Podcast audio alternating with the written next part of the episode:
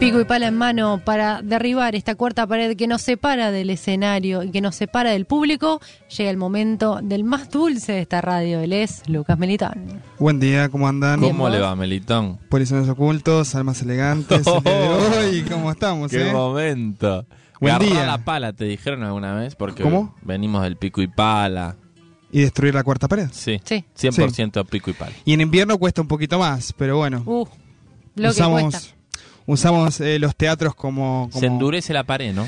Y hace frío porque es mucho cemento eh, y los teatros son grandes a veces y son ubres, ¿cómo se dice? Eh, ¿Ubres? no, ubres no. Urbes. es- u- Urbes son ubres es otra cosa. Un fenómeno. Toros con ubres. Eh, Sí. toros con ubres es una cosa y otra Claro. cosa es... Mira, justo hablamos de, de la vaca loca y de Sí. tener la vaca atada. Está todo conectado. Bueno, ¿cómo andan? Bien, ¿vos? Tengo mucho material para el día de hoy. Me encanta.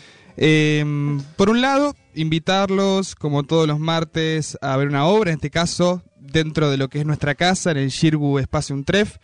Eh, los voy a invitar a ver Astronauta. Astronautas. La Sí. venimos, Sí. Le venimos dando manija a Yo sé que astronautas ustedes desde están- hace un tiempo, Sí. Familiarizados.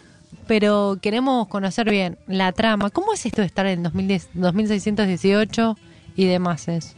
Y rompe varios estereotipos. Uno cuando dice astronauta enseguida eh, lleva su sintagma a los rusos o a los yanquis o a los estadounidenses del astronauta a la luna y esas Claro. cosas. Pero acá, eh, en una cuestión de, de juego, en un, en un espacio de juego, eh, dos astronautas sudamericanas, pues esto es una coproducción eh, argentina-chilena, Sí. se embarcan en este viaje, se embarcan en, en este juego y visitan un planeta.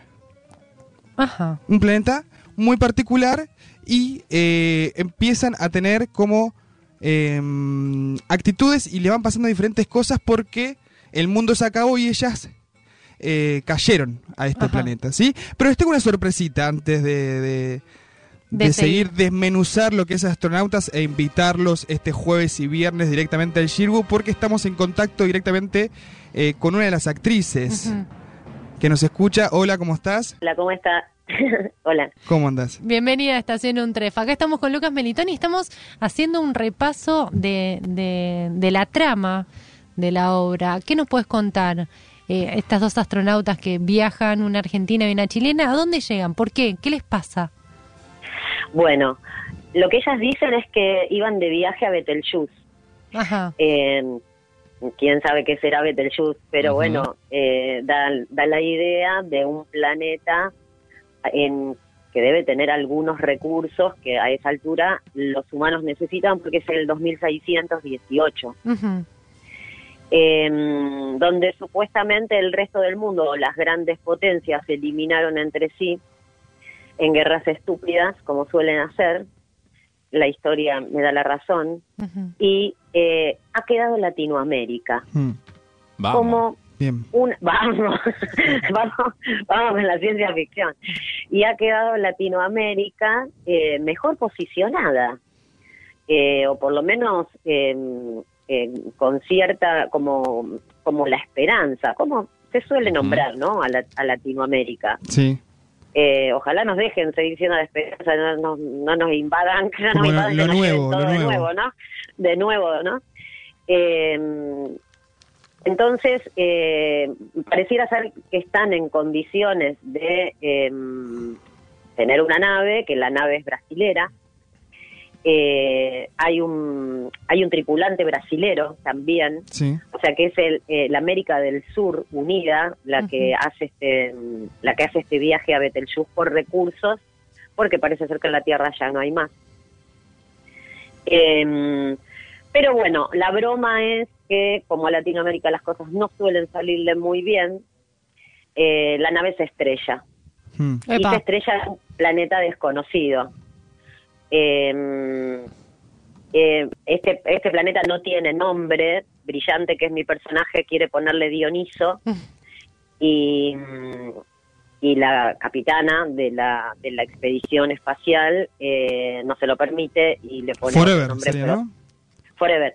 Y le pone Proserpina, que es un nombre que yo, Brillante, ni siquiera puedo pronunciar. Eh, Y, y este... Esa, esa, se- esa sería más o menos la trama. Después, Claro. lo que sucede en el planeta, esas, esas serían la- como las circunstancias dadas, sería. Claro. de lo que va a ser la obra. Y después lo que sucede en el planeta eh, es, bueno, ver eh, cómo sobreviven, ¿no? a esta, Claro. A, este, a haber quedado ahí medio varada. Medio no, del todo varada. Ahora, qué osada la, la propuesta de Mariano, porque imaginarse el mundo en 600 años realmente es un riesgo. ¿Qué, qué les pasó a ustedes como actrices cuando les llegó la propuesta? Nosotros eh, a la ficción la tomamos como ficción. Eh, a veces, en mi opinión, muchas veces es más interesante que la realidad. Eh, nosotros un poco estamos acostumbrados a decir, bueno, ¿no? nos metemos en esta en esta ficción. A mí me parecía muy, muy me parece muy divertido, me parecen muy muy interesantes algunos textos que hay en la obra eh, que vamos a crear con la violencia del rencor. Eso Mm. me encanta. Fuerte. Digo, tendría que ser una frase que tengamos nosotros en la, en la boca todo el tiempo. Eh, ellas lo dicen cuando piensan en eh, eh, intentar un nuevo inventar un nuevo mundo.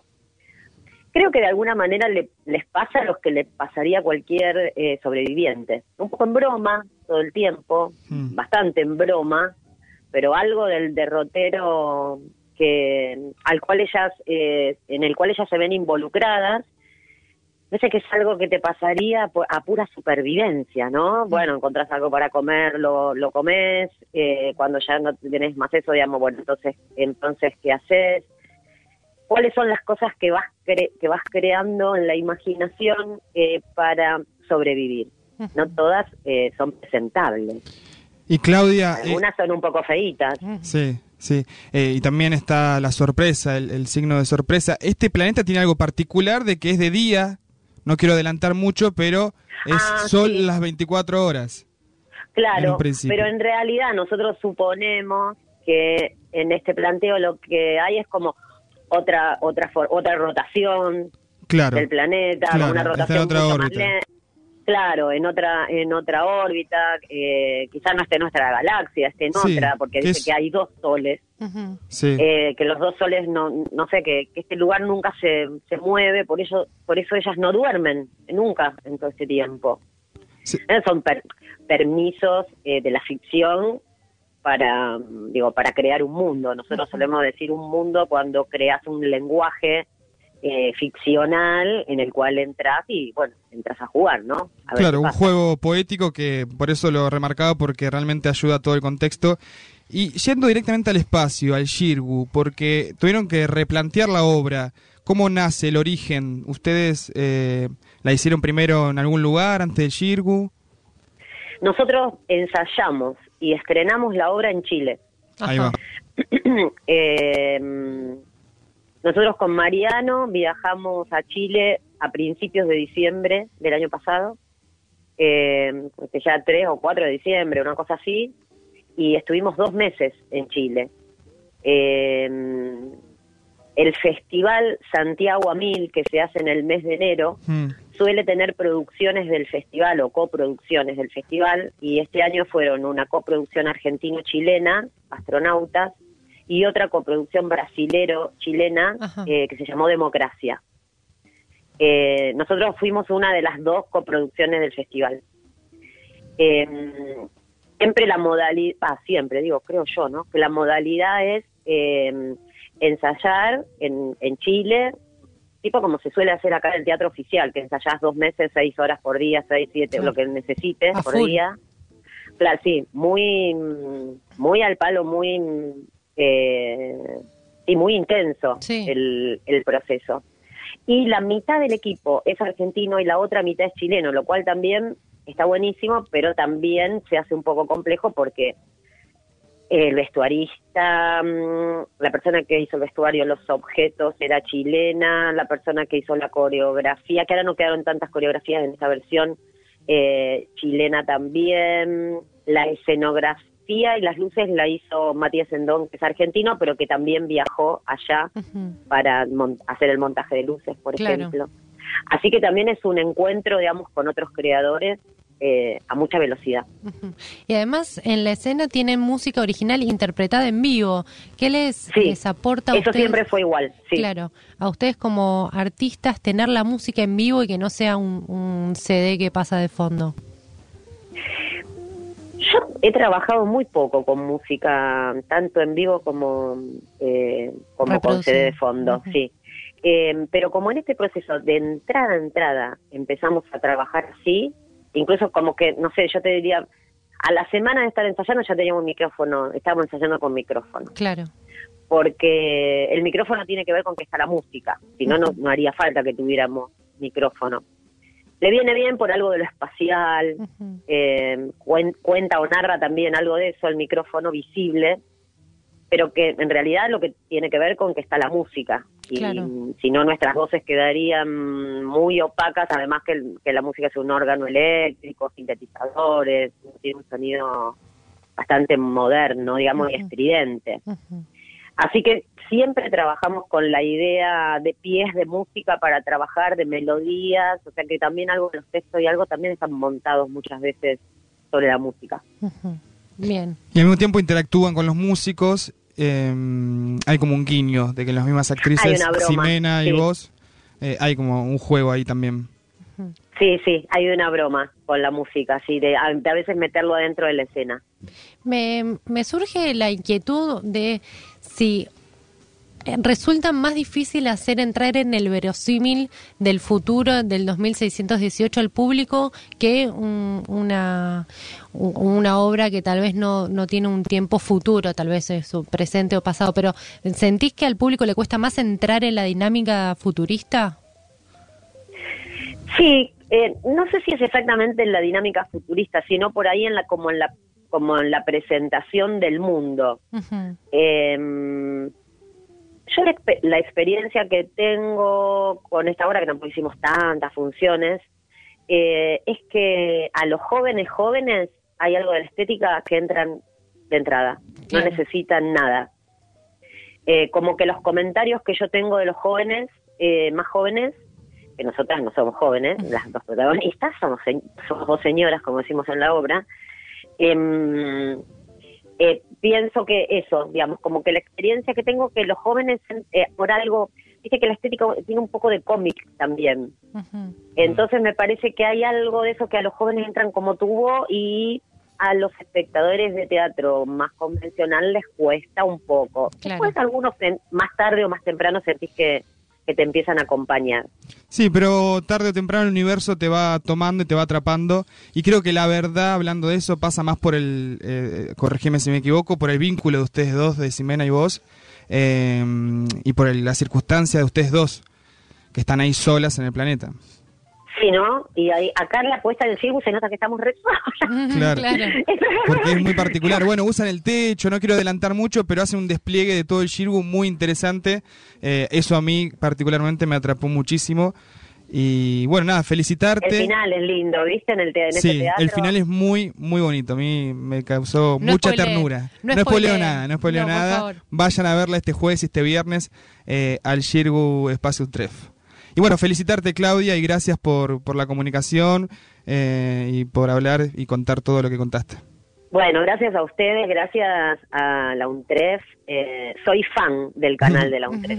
Pregúntame lo que quieras, de todo. Bueno, ahora queremos, queremos que sea fan también de la radio, así que... Sí, por favor. Que... Ah, mira, ni sabía de su existencia. ¿eh? Bueno, O sea ahora- que ahora, ahora ya la tengo. Bien, estacionuntref.com, nos escuchás todos los días. Ah, precioso. Bueno, Sí. buenísimo. Dale. Bueno, Claudia, muchísimas gracias por tu tiempo y muchos éxitos para, para las funciones que todavía quedan de astronautas. Dale, muchas gracias a ustedes. ¿eh? Un beso. Chau, Claudia. Un abrazo. Chao. Chau, chau. Así pasaba Claudia Cantero, una de las protagonistas de Sí. Astronautas, esta coproducción argentino-chilena que se está dando en el Yergo Espacio Tref todos los jueves a las 21 horas. Eh, nada, como siempre, las entradas en plateanet.com y en las boleterías del teatro. Sí, una actriz muy activa eh, acá en Argentina. Bueno, y ahora con esta eh, coproducción chilena, Claudia Cantero. Bien, Así que agradecemos. La acompaña Claudia Jimena Rivas. sí. Correcto. Rivas, correcto. Eh, La- sería una actriz chilena que también chilena. hace un, un gran papel. Sí, las dos. Y el brasilero. Hay un brasilero. Y hay un actor eh, secundario. Sí.